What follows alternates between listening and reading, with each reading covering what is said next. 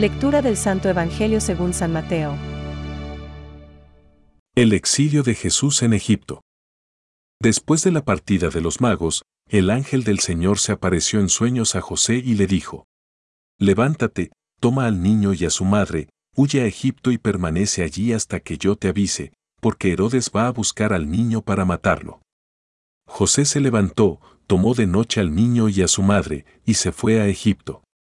Allí permaneció hasta la muerte de Herodes, para que se cumpliera lo que el Señor había anunciado por medio del profeta.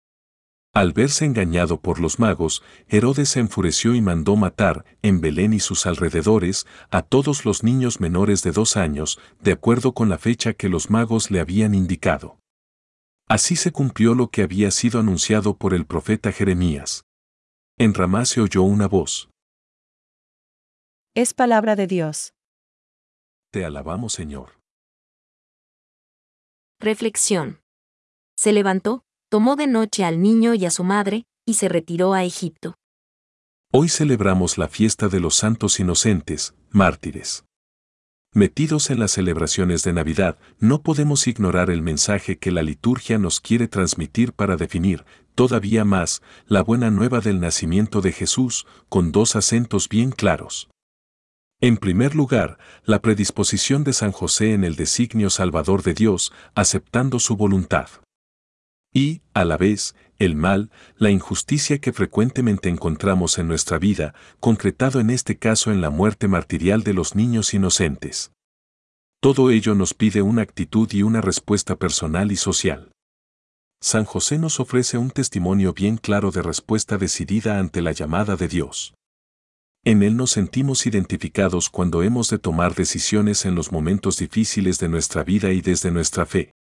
Se levantó, tomó de noche al niño y a su madre, y se retiró a Egipto. Nuestra fe en Dios implica a nuestra vida. Hace que nos levantemos, es decir, nos hace estar atentos a las cosas que pasan a nuestro alrededor, porque, frecuentemente, es el lugar donde Dios habla. Nos hace tomar al niño con su madre, es decir, Dios se nos hace cercano, compañero de camino, reforzando nuestra fe, esperanza y caridad. Y nos hace salir de noche hacia Egipto, es decir, nos invita a no tener miedo ante nuestra propia vida, que con frecuencia se llena de noches difíciles de iluminar. Estos niños mártires, hoy, también tienen nombres concretos en niños, jóvenes, parejas, personas mayores, inmigrantes, enfermos, que piden la respuesta de nuestra caridad. Así nos lo dice San Juan Pablo II. En efecto, son muchas en nuestro tiempo las necesidades que interpelan a la sensibilidad cristiana. Es la hora de una nueva imaginación de la caridad que se despliegue no solo en la eficacia de las ayudas prestadas, sino también en la capacidad de hacernos cercanos y solidarios con el que sufre. Que la luz nueva, clara y fuerte de Dios hecho niño llene nuestras vidas y consolide nuestra fe, nuestra esperanza y nuestra caridad. Pensamientos para el Evangelio de hoy. ¿Qué temes, Herodes, al oír que ha nacido un rey?